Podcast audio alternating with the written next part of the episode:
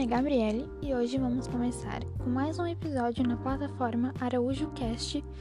E hoje nós vamos falar sobre ansiedade.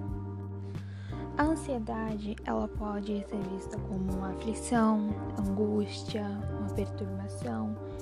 E ela é como uma preocupação excessiva ou constante de algo negativo que vai ou já aconteceu cerca de 264 milhões de pessoas vivem com transtornos de ansiedade. No Brasil, a porcentagem é de 9,3% da população. E cada pessoa pode ter uma reação ou crises diferentes. Algumas das causas são traumas, desequilíbrios emocionais, a falta de um suporte familiar ou até uma mistura de fatores ou seja, uma pessoa vai acumulando pequenas coisas que vão acontecendo até isso se tornar um problema maior e assim ocasionando uma crise de ansiedade. Essas crises de ansiedade, elas podem ser ocasionadas pela insônia, estresse, sedentarismo ou a falta de lazer.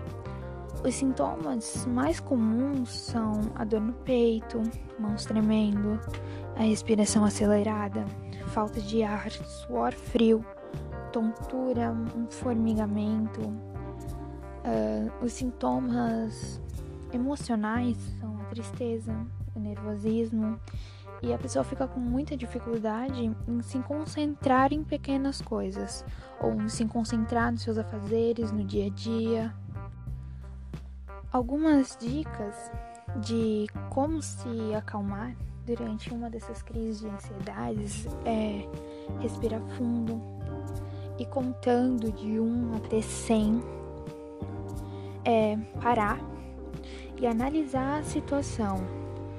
É, porque muito surge da nossa imaginação perante o medo de coisas que nem são reais.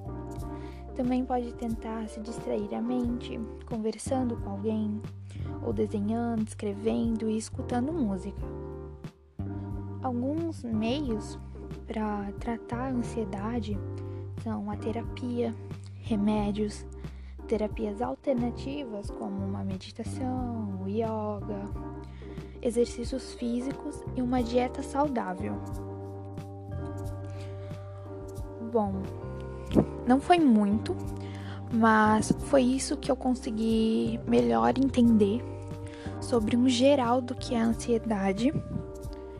E eu também li alguns relatos de pessoas que venceram essa fase angustiante das suas vidas, como o da Clara, que ela tinha 27 anos, a Michelle, de 32, e o Milton, de 28.